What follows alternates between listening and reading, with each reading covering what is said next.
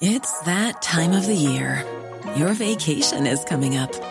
You can already hear the beach waves, feel the warm breeze, relax, and think about work. You really, really want it all to work out while you're away. Monday.com gives you and the team that peace of mind. When all work is on one platform and everyone's in sync, things just flow wherever you are.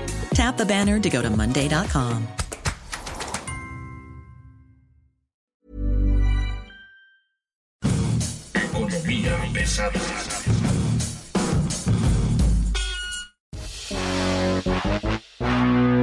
Señores, señores, niñas y niños, bienvenidos a Economía Pesada. Mi nombre es Luis Carriles, arroba Luis Carrujos. Y usted me encuentra, como siempre, dando lata aquí en Economía Pesada. Hoy tenemos a Pablo Zárate, socio de FTI Consulting, un, analista serio de- del tema energético y que están siguiendo muy de cerca los números de las paraestatales, de estas empresas productivas del Estado que están a la espera de que haya grandes soluciones para salvar a la patria. Pablo, ¿cómo estás? Muy buen día. Muy buen día, Luis. El asunto aquí hoy que nos ocupa es el sector energético y el montón de alertas que se está levantando por todos lados. El montón de alertas que estamos viendo en CFE y en Pemex, en el sector energético en general, este, los proveedores, dos bocas, la necesidad de invertir 40 mil millones de dólares en el sector eléctrico, eh, la deuda que tiene Pemex con los proveedores que prácticamente ha implicado un rescate del sector privado a, la petrolera, la idea de que este, en el próximo gobierno, si se mantiene la actual línea política, se va a mantener la actual línea económica en, en las empresas, que significa pues, meterle más dinero ¿no? a Pemex de una manera que no estamos viendo que funcione, ¿no? Porque además es el otro, los resultados son bastante malitos. Entonces, ¿qué hacer con las paraestatales? Mira, yo creo que es, es importante el diagnóstico de arranque. A ver, arrancando este sexenio, era cierto que Pemex tenía una carga impositiva mayor a lo que verías en cualquier eh, empresa privada. Y eso por mucho tiempo fue la línea discursiva principal que decían, a ver, Pemex no tiene un problema ni operativo, ni de eficiencia, ni de nada. Lo que tiene Pemex es un gobierno pues, que se ha ensañado con llevarse los recursos de la, que genera la petrolera para eh, pues, sus propias cosas, programas sociales y demás. Eso, Luis, ya no es cierto. Eh, en este sexenio pasaron cosas muy interesantes que han transformado la lógica económica de petróleos mexicanos. Más interesantes, te diría, son, son bastante trágicas. Mira, al arranque del sexenio, la principal fuente de ingresos de la federación a partir de Pemex era un conceptito que se llama DUC, que es derecho sobre la utilidad compartida, que es de alguna manera las regalías que le cobra el gobierno federal a petróleos mexicanos. Eso empezó, si, si no mal recuerdo, en 65% y ahorita ya está en 30%. Progresivamente la Secretaría de Hacienda le fue aligerando la carga impositiva a petróleos mexicanos. Eh, si lo ves desde esa perspectiva, dices, ah, pues eso es una buena noticia porque ahora Pemex se va a poder comportar más como empresa. Pero la realidad es que eso tampoco es cierto. Lo que hemos visto con petróleos mexicanos es que los montos de apoyos, de inyecciones directas que ha requerido por parte de la Secretaría de Hacienda son extraordinariamente grandes.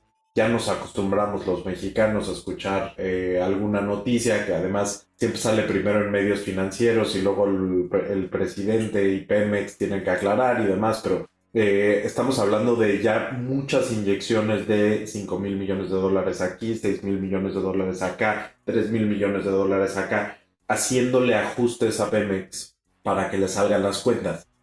Y la verdad, Luis, aquí hay una especie de misterio para muchos. Porque dices, oye, a ver, sí es cierto, Pemex es la petrolera más endeudada del mundo. También es cierto lo que dice el presidente, que la deuda total de petróleos mexicanos no ha crecido tanto. Entonces, ¿por qué tanto problema? ¿Por qué si bajaste la carga impositiva y por qué si estás dando algunas ayudas y salvavidas tienes problema para pagar eh, los vencimientos en puerta. Y ahí, Luis, si te metes un nivelito abajo en la información, si la rascas un poquito más, te encuentras algo que me parece extraordinariamente preocupante.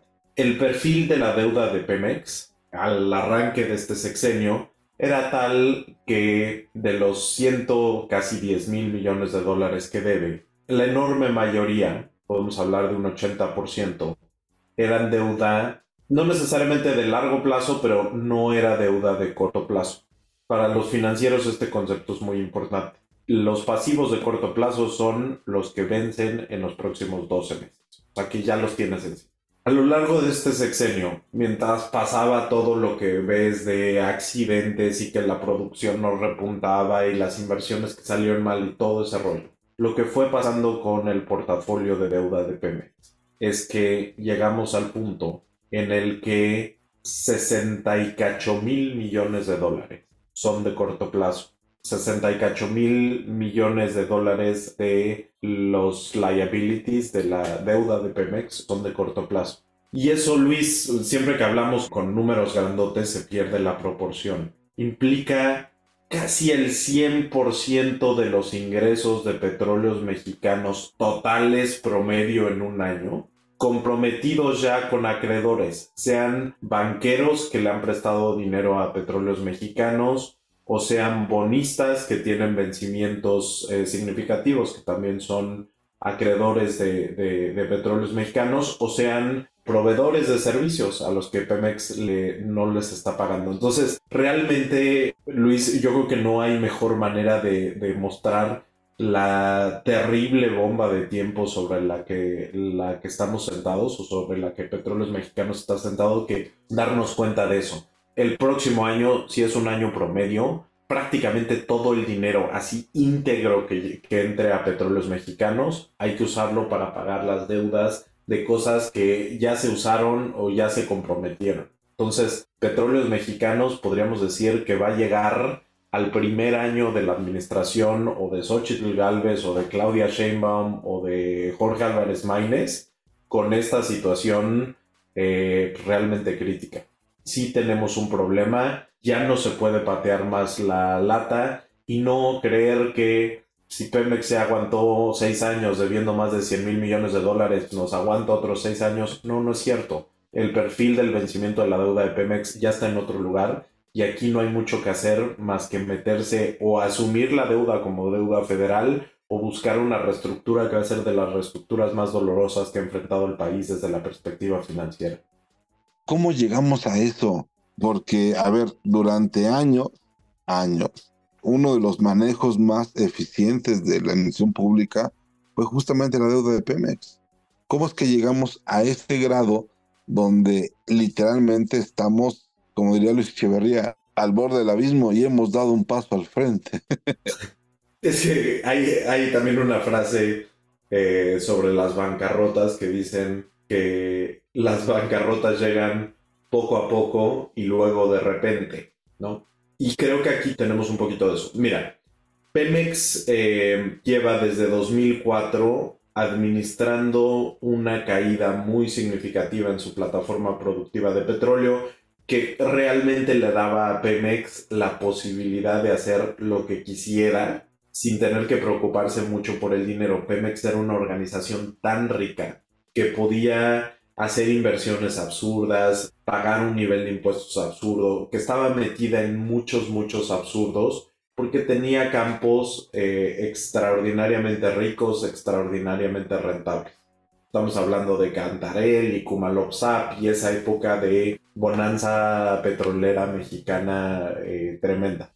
Digo, nada justifica que se haya malgastado el dinero, pero sí teníamos mucho dinero. Ojalá lo hubiéramos puesto y lo hubiéramos invertido como lo hizo Noruega. Es un debate, es un debate ahí medio doloroso, pero el punto central es Pemex tenía mucho dinero, estaba acostumbrado a tener poca disciplina en cómo gastaba, en cómo invertía y demás. Y conforme fueron bajando la perspectiva de los campos mexicanos, Pemex siguió enamorado de su propia voz los grandes ejecutivos de Pemex fueron extraordinarios para venderle a los presidentes mexicanos la noción de que México no tenía un problema de recursos petroleros, tenía un problema de dinero y que si les abrían la llave de la inversión, ellos iban a traerle el nuevo Cantarel, el nuevo Kumalopsap, fuera en aguas profundas o fuera Chicontepec o fuera cualquiera de estas historias que tú conoces muy bien. Eso fue apretando y apretando y apretando y apretando la perspectiva de inversión.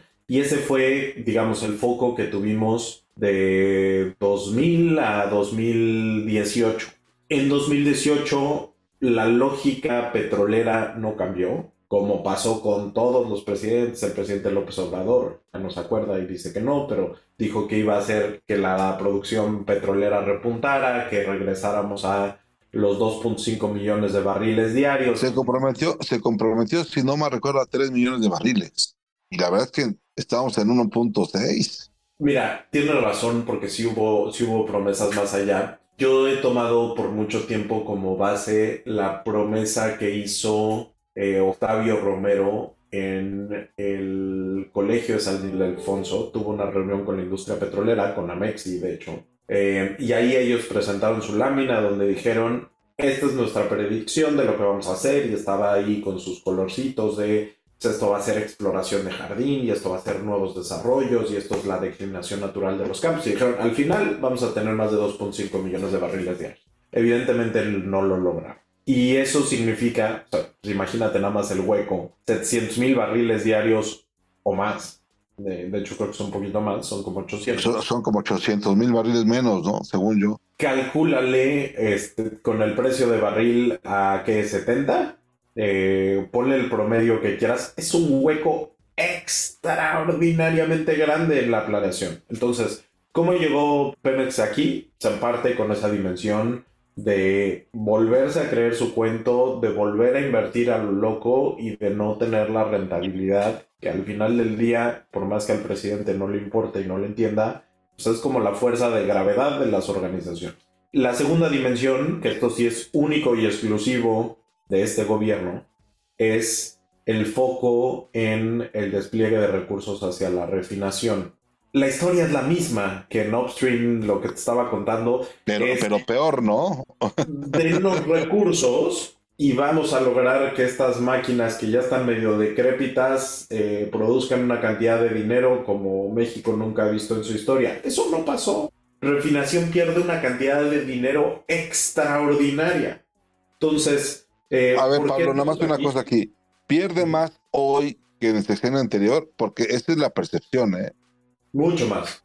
Mucho más, porque, a ver, en esto sí tiene razón el presidente López Obrador. Ya con las, ya con las eh, refinerías en el estado en el que estaban y con la, la competencia que tenemos de la costa del Golfo Tejana y demás, sí hubo una disyuntiva en algún momento en los gobiernos pasados de decir lo que tenemos que hacer es refinar la cantidad que garantice que perdamos menos dinero. Estaban perdiendo dinero. Entonces, ¿cómo le hacemos para que esto no se vuelva un costo desproporcionado? El presidente López Obrador llega y dice, no, no es cierto, esa es la lógica neoliberal, ahí les van unos buenos billetes y esos billetes en refinación sería injusto decir que no tienen ningún tipo de retorno a la inversión, eh, pero es un retorno a la inversión que es ridículamente bajo y que al ser un retorno tan ridículamente bajo, en realidad está produciendo pérdidas netas. O sea, no es que no genere ingresos, sino que le metiste más lana de lo que te está generando. Eh, desafortunadamente, además, pues, no hay una, una, perspectiva de que esto cambie. Entonces, llegamos aquí por decisiones, Luis, sí, eh, hacendarias y porque a Pemex le había cargado la mano y lo que sea, pero también porque Petróleos Mexicanos ya perdió el toque si quieres, por la situación geológica de México, ya no es lo que era. Y de todos modos, los presidentes la siguen tratando como una organización que va a poder producir dinero. Yo creo que, de nuevo, o Claudia, o Xochitl, o Jorge van a enfrentar un Pemex completamente nuevo. Y la pregunta del sexenio para mí es: ¿qué van a hacer con Pemex? ¿Qué van a hacer con la deuda que ya no la pueden dejar eh, mucho tiempo? ¿Vamos a hacer un rescate financiero de Pemex? Y si hacemos el rescate financiero de Pemex y los contribuyentes asumimos los 100 mil millones de dólares de Pemex, ¿qué vamos a obtener a cambio? Vamos a obtener una, un Pemex más pesado, más caro. No es hoy, el Pemex de 2024 no es mejor que el Pemex 2018, ¿verdad? Según yo. No, o sea, ni siquiera con promesa de cambio, ¿no? Porque tú te imaginarías que en esta situación tendrías a los ejecutivos de Pemex, si quieres haciendo promesas absurdas, pero diciendo, reconocemos que estamos muy mal, tenemos que hacer un cambio, giro de 180 grados de cómo pensamos en las cosas. Y aquí está el plan estratégico de cómo vamos a ir ejecutando. Tú, sin embargo, escuchas a, Octavio Romero, el director general de Pemex, y jurarías que Pemex eh, pues, está en Gana dinero. como si fuera Aramco, ¿no? Y hay otro tema que, que a lo mejor quisiera rápidamente que lo conversáramos. Hay la impresión generalizada que los reportes que se presentan de Pemex a cada una de las entidades son como diferentes como que los números de Pemex no son lo que se esperaba, o sea, son tan malos que no son lo que se esperaba, pero no solo eso, sino que además son engañosos.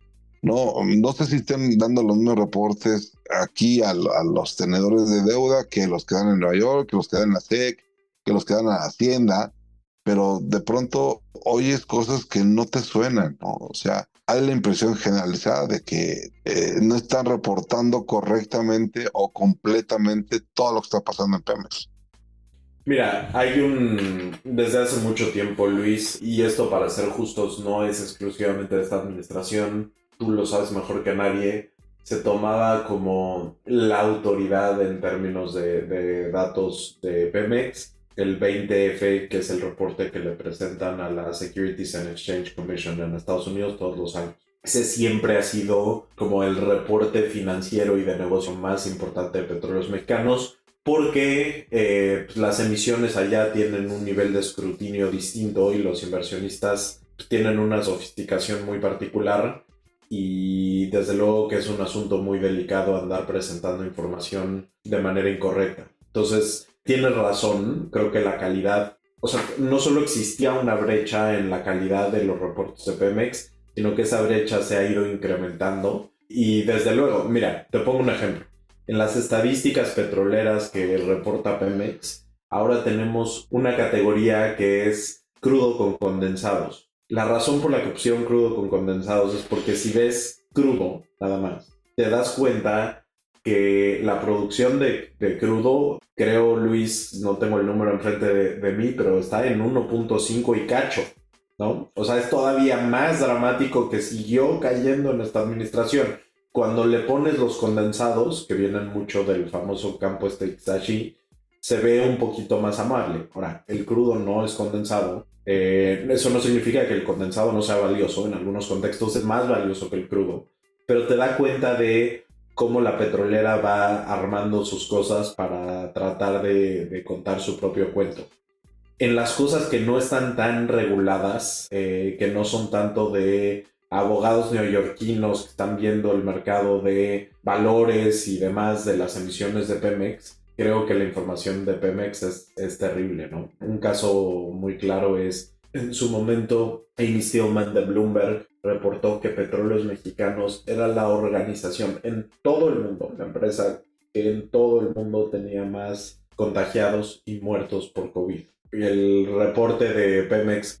Sí, no, era este, casi casi el paraíso, ¿no? Nadie se enfermaba en Pemex. Y además, este sexenio tuvo episodios como el secuestro de sus computadoras, de su sistema, la enorme cantidad de accidentes por falta de mantenimiento, la crisis con los proveedores ¿no? ¿Cuántos proveedores desaparecieron?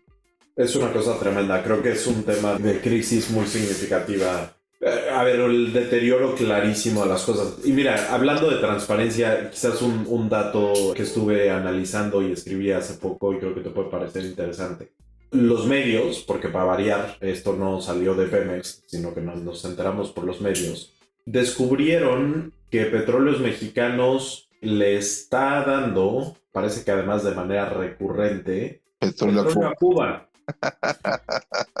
si tomamos las declaraciones de la canciller mexicana como válidas, es petróleo que le regalamos a los cubanos. Entonces, eh, ahí hay una discusión porque el director general dice que jura eh, por Dios que Petróleos Mexicanos no está regalando el petróleo directamente, pero sí deja esta, esta sospecha gigantesca de que quizás Pemex no le está dando el digamos, quizás la forma contable de reportarlo no es con una donación a los cubanos, sino a las agencias mexicanas que después van y le donan el petróleo a los cubanos. Imagínate que debes 60 mil millones de dólares en el cortísimo plazo, o sea, en los 12 meses que estábamos platicando, que te das el lujo de emitir sendas donaciones por 2 millones de barriles, 200 millones de dólares, cuando le sumas los, los 800 mil barriles que sacaron por otro lado, estás donando 200 millones de dólares. Claro que no haberle donado el petróleo a los cubanos no cambiaría la realidad de que seguirías debiendo 59.800 millones de dólares. En las pequeñas cosas te das cuenta de, esto. Y bueno, eh, yo creo que por hoy yo, yo, yo tendría la conversación aquí. Yo diría, Pemex tiene que dar un giro, tiene que hacer algo y lo vamos a pagar todos. Eso, eso nos tiene que dar claro que llegue quien llegue. Este, eh, la situación en Pemex se está convirtiendo en insostenible. Yo no veo un, un rescate de la soberanía, yo más bien veo una, este, una compra ciudadana de Pemex, ¿no? Una recompra ciudadana de Pemex. Y además este intento de que Pemex se convierta otra vez en el yo llevo todo, yo tengo todo, pues sí es una bronca. Y Luis, si quieres nomás para acabar con un dato que me parece tremendo, y esto es cierto desde antes de la administración del presidente López Obrador, Pemex no es de los mexicanos, Pemex es de los acreedores. A ver, esto es una cosa contable muy sencilla. Si tú ves los activos, los pasivos y el capital contable de petróleos mexicanos, te das cuenta que los pasivos son más grandes que los activos. Eso significa que el capital contable es negativo. La traducción al español de esto es que si hoy Pemex vendiera todos sus activos, si quieres a los cubanos, obtendría menos dinero que lo que debe. Es decir, los mexicanos, que somos los accionistas de toda esta ecuación, lo que tenemos son deudas gracias a Pemex. Hoy no es un activo, no es algo que tiene un valor positivo para los mexicanos. Yo no estoy abogando que nos deshagamos de petróleos mexicanos. Creo que eso sería una solución simplista. Pero sí creo que tenemos que reconocer que es una organización que se tiene que reestructurar, se tiene que redimensionar se tiene que repensar. Creo que es una organización que se tiene que repensar en muchos sentidos. Oye, Pablo, pues yo dejaría aquí la, la conversación con Pemex. Nos quedamos pendientes con el tema de la CFE. Es un tema que también hay que discutirlo. Siempre podemos hablar de esto y siempre será un gusto. En fin, ya lo conocen ustedes, Pablo Zárate, lo encuentran en Twitter, bueno, en X y escribiendo en las páginas del economista más allá de cantar. Muchas gracias, Pablo. Gracias, Luis. Hasta luego, señoras y señores. Fue un gusto estar con ustedes. No se le olvide, Economía Pesada está en todas las plataformas. En todas nos va a encontrar dando lata. Gracias y hasta luego.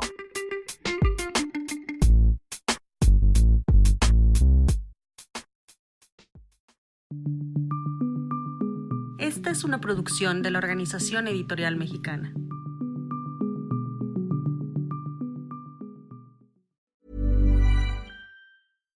Hi, I'm Daniel, founder of Pretty Litter. Cats and cat owners deserve better than any old-fashioned litter. That's why I teamed up with scientists and veterinarians to create Pretty Litter. Its innovative crystal formula has superior odor control and weighs up to 80% less than clay litter.